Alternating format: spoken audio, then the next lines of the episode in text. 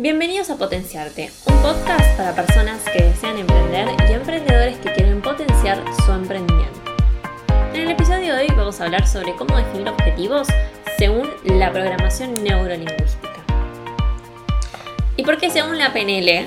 No solamente porque yo lo ejerza, sino porque a la charla introductoria que yo fui cuando estaba buscando dónde estudiar PNL, me encontré con que esta disciplina tiene una visión muy particular con respecto a los objetivos. Es decir, uno empieza un proceso de PNL y el facilitador te va a ayudar a poder definir esa, idea que tenés en mente, eso que querés realizar, en un objetivo. ¿Por qué son tan importantes para mí los objetivos? Y creo que son fundamentales para todos. Porque son ese GPS. Si vos te subís al auto y querés llegar a un lugar lindo para descansar, pero no tenés idea dónde ir, el GPS no te va a indicar un camino, porque no sabe si vos querés ir a una playa o a la montaña, que es para vos eso lindo. Hay que definirlo, hay que bajar las ideas a un papel y a partir de ahí pasar a la acción. Por eso en este episodio te voy a enseñar a plantear tus objetivos y en la descripción del podcast o entrando a mi cuenta de Instagram vas a encontrar un link donde te vas a poder descargar gratis la plantilla que yo uso para definir estos objetivos más una explicación desarrollada de la información que te voy a estar compartiendo en este podcast. La información que yo utilizo es una mezcla de programación neurolingüística más herramientas organizacionales que hace dos años vengo aplicando para cumplir mis objetivos personales y profesionales. Así que te recomiendo que te la descargues y empieces a definir tus objetivos para que ese accionar te lleve a potenciarte. Ahora sí, ¿cómo es esto de definir los objetivos? Hay una serie de preguntas que están en la plantilla que te menciono, en las que para explicarlas cuál es el razonamiento que vos tenés que utilizar para responderlas, voy a usar de ejemplo mi objetivo de hace un par de meses, que era lanzar este podcast. Para realizar estas preguntas es fundamental, como siempre digo, en todos los procesos de PNL, el contexto. Es decir, ¿dónde estás vos haciendo, respondiendo estas preguntas?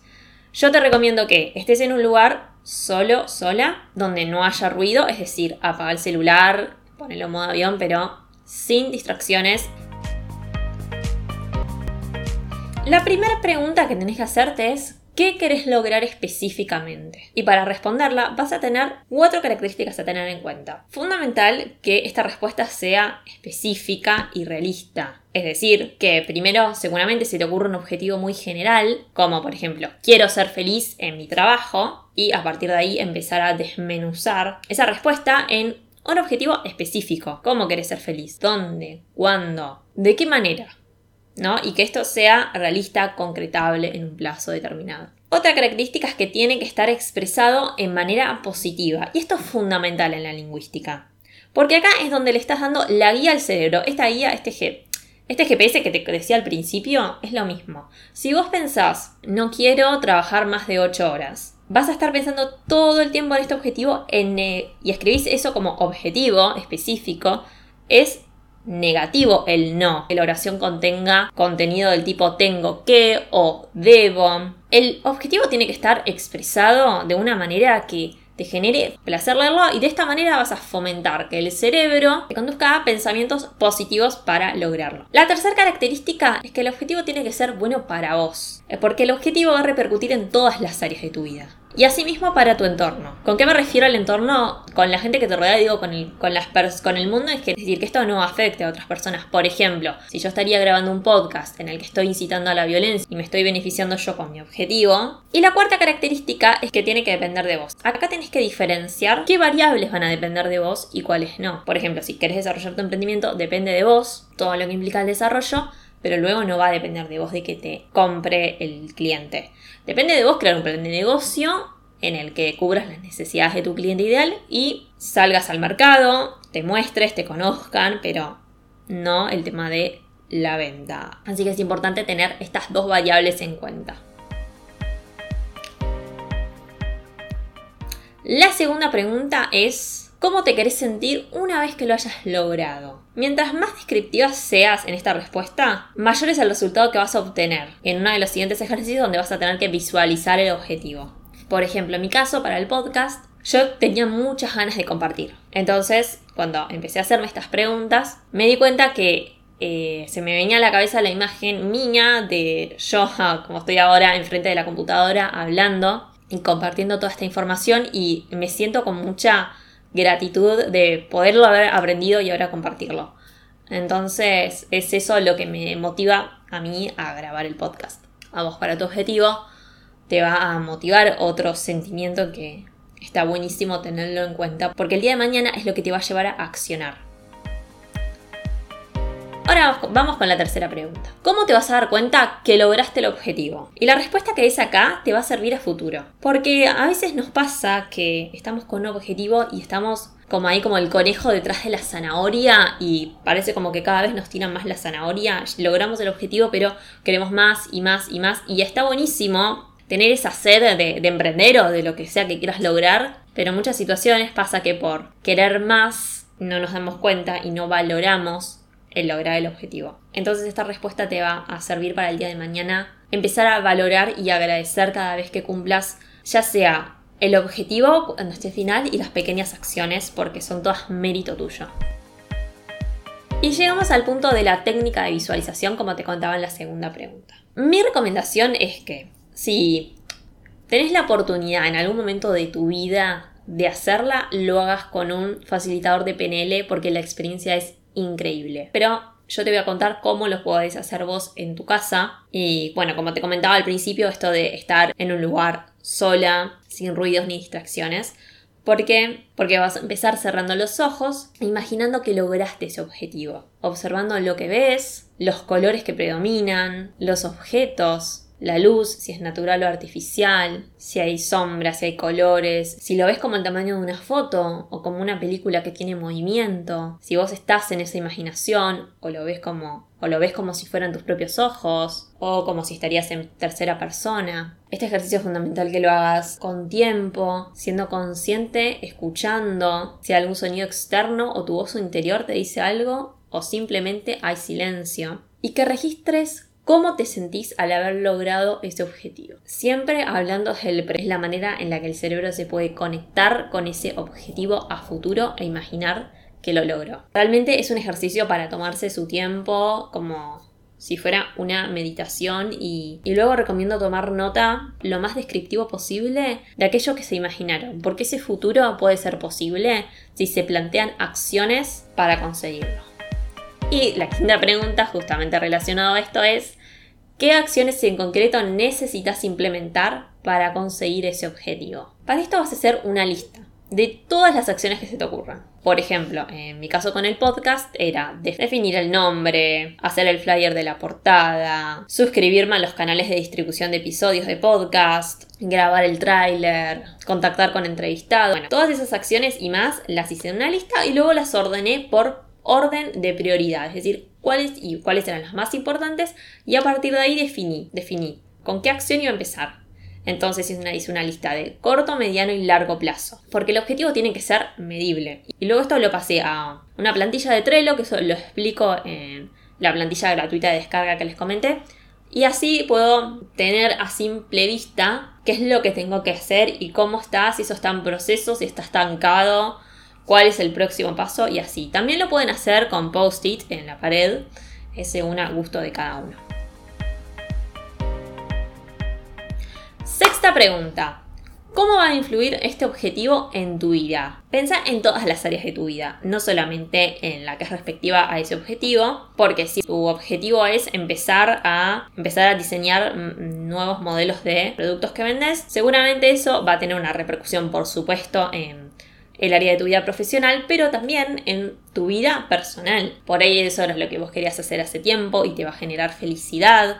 Por ahí vas a tener que destinarle más tiempo de, tu tiempo de ocio. Entonces ahí vas a poder ver si querés realmente comprometerte con este objetivo y cuánto tiempo le vas a destinar. Séptima pregunta. ¿Qué recursos internos necesitas para lograr ese objetivo? ¿Necesitas adquirir nuevos conocimientos? ¿Tenés que trabajar en alguna aptitud? ¿Qué pensás que tendrías que tener? Respondiendo a esta pregunta es partir de la base de reconocer qué recursos tenemos y cuál necesitamos desarrollar. A mí me gusta hacer hincapié en el desarrollar y no en la falta, porque creo que todos tenemos los recursos que necesitamos. Algunos los tenemos que desarrollar más que otros, por ejemplo en mi caso, más que otros. Por ejemplo, en mi caso a mí me gustaría desarrollar la oratoria y la confianza en mí misma para hablar en público. Entonces es algo que estoy trabajando para determinado objetivo que tengo. Así me pasa con muchos otros objetivos, no solamente relacionados al emprendimiento, como es un ejercicio muy lindo para reconocerse a uno y valorarse por lo que es y por todo lo que ha logrado, porque esos recursos internos los, los, tenemos gracias a que en algún momento aprendimos, los desarrollamos y los potenciamos. Ahora vamos con la octava pregunta. ¿Qué recursos externos necesitas para lograr ese objetivo? Acá viene la parte en la que decimos, bueno, a ver, para lograr, para este plan de acción, ¿qué necesito? Ya sea materiales desde lo económico, lo técnico, el tiempo, los conocimientos que quiero adquirir, las habilidades y, quizás también puede ser la ayuda de otras personas. Estos son meros ejemplos, puedes necesitar otros recursos externos y es totalmente válido. Solamente te doy unas ideas disparadoras. Novena pregunta.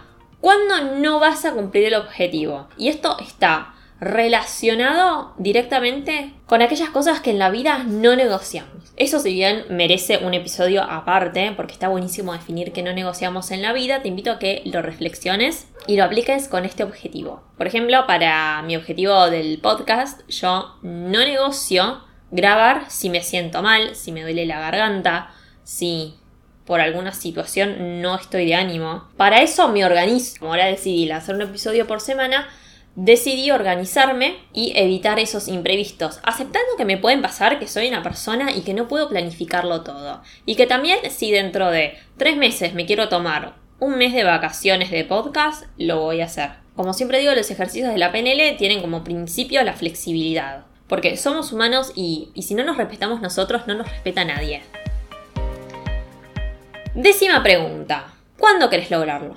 Acá tenemos que definir esto que les mencionaba en el principio. El objetivo tiene que ser específico, realista, realizado por vos, mantenido por vos y bueno para tu entorno, también debe ser medible. Entonces, pon una fecha de cuándo querés lograrlo y cuándo comprometes a iniciar la primera acción. Por ejemplo, yo puse como fecha lanzar el podcast en enero 2021 y la primera acción, que era esto de definir el nombre, la descripción, la portada, como ya les comenté las acciones, le puse fechas, porque así es mucho más fácil cumplir el objetivo. Ah, esta es la última pregunta de la guía. Está el link para descargarla en la descripción del podcast o ingresando a mi cuenta de Instagram, el link en la biografía. Y como conclusión final, yo les recomiendo hacer un balance. Un balance que sea semanal de los objetivos.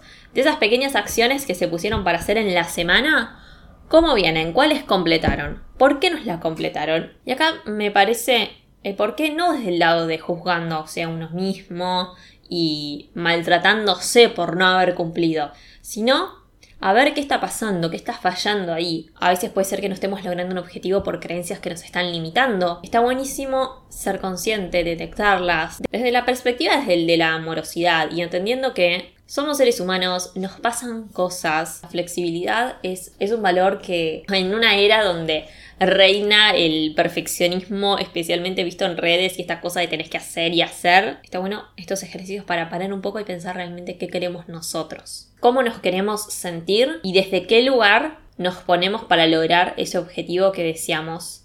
Así que les recomiendo se tomen el tiempo, descarguen la plantilla y pasen todas esas ideas que tienen a un papel, así pueden definir su objetivo, accionar y potenciarse. Gracias por escuchar este episodio.